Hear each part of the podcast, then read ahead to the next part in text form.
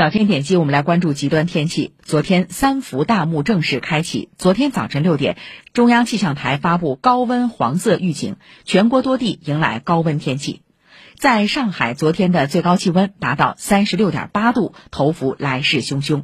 本周烧烤模式继续开启，今天最高气温可达三十七度。由于地表温度高，即使阳光退场之后，晚上的最低气温也有二十八度上下。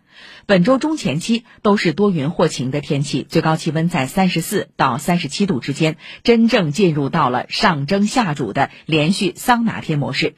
上海中心气象台子夜在接受本台记者顾称林采访时介绍，未来几天的上海也都是一连串的高温暴击啊。那温度高呢，大气中不稳定能量积聚，午后局部地区很容易出现这个阵雨或雷雨的情况，可能还会伴有雷雨大风、短时强降水。所以盛夏时节呢，大家务必要及时关注短时临近的预报警信息和安排好生活及出行。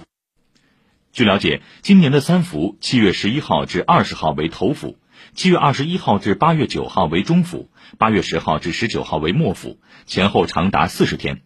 专家提醒，入伏后空气湿度增大，再加上持续高温，极易发生中暑现象。公众需做好防暑降温措施。